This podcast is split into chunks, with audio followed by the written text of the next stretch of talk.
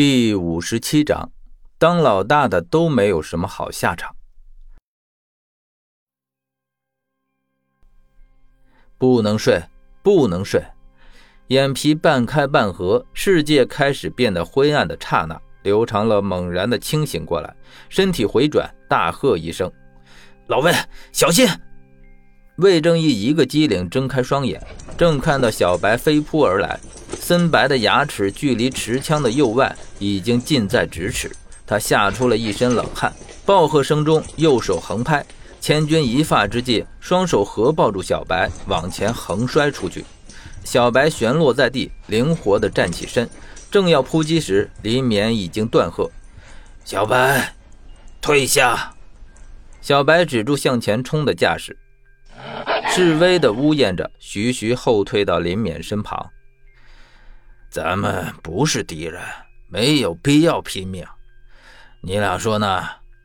林冕收起了银锁，右手不知何时已握着把手枪，指着刘长乐：“我对你们没有恶意，要不是我关键时刻断电，你俩现在指不定被关在哪里吊打呢。”刘长乐沉默片刻，示意魏正义放下枪：“我俩欠你一次。”林冕放下枪说道。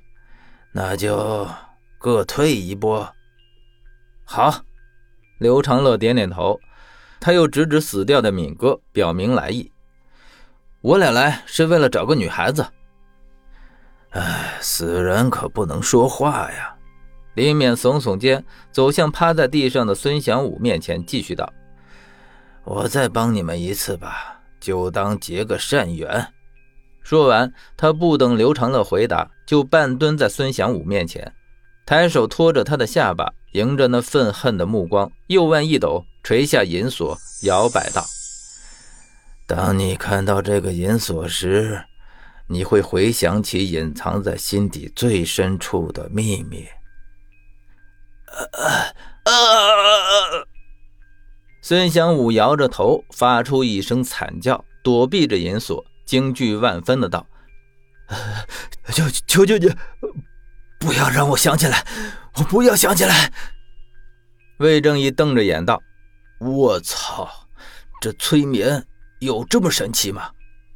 刘成了心中同样惊骇，却仍是面不改色的低声道：“这人应该是之前就被他心里种下了反水的念头，还有其他杂乱的信息，在接受那些信息的过程中。”这人很痛苦，所以反应才这么激烈。魏正义想起刚才那惊险的一幕，忌惮万分的道：“以后还是离这种人远点儿。”刘长乐点点头，双眼仍看着林冕重复催眠的过程。银锁富有节奏感的摇摆着，林冕的语气变得悠远轻柔：“你已经回想起那些残酷的记忆，良心的谴责。”让你的心灵遭到极大的创伤，你想赎罪，所以做了些极其残忍的事情。孙祥武开始士气起来，声音尖利，像是变了个人似的。我想起来了，我想起来了，我也是个坏人，我伤害过很多女人，我罪不可恕。他浑身颤抖，士气的声音由小变大。嚎啕大哭道：“我必须摆脱明哥的控制，我要离开组织。”刘成乐瞳孔微颤，呼吸忽然变得急促。孙祥武忏悔着脱掉血迹斑斑的西服上衣，扯起衣袖，露出右臂上半个黑莲纹身。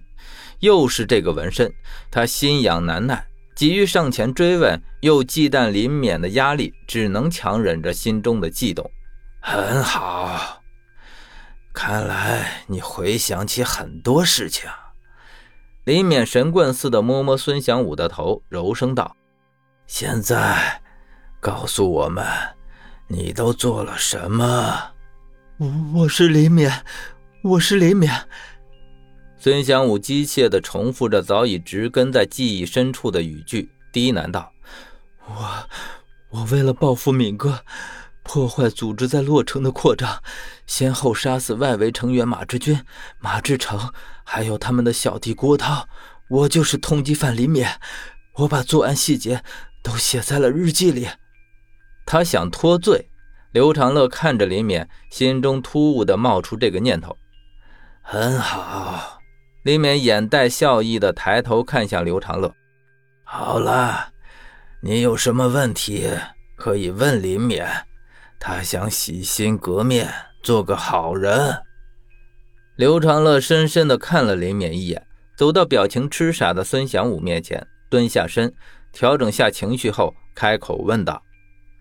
你知道一个叫于世静的女孩在哪里吗？她被马志军兄弟俩送到了这里。站在刘长乐身后的林勉眼神中闪过一丝冰寒。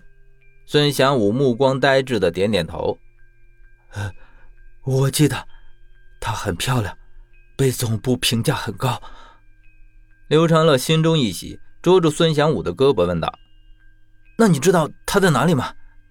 孙祥武摇摇头，流着口水道。我我不知道他被送到哪里，优等品都是敏哥负责输送。刘长乐失望的松开手，又问道：“你右臂上的纹身是什么来路？”纹身，纹身。孙祥武突然挣扎起来，眼神在清明和迷茫中来回切换，最终痛苦的倒地翻滚着。纹身是什么？纹身是什么？好了，问话到此结束。林勉按住孙祥武，再不给他止血，他就要追随他老大一起去。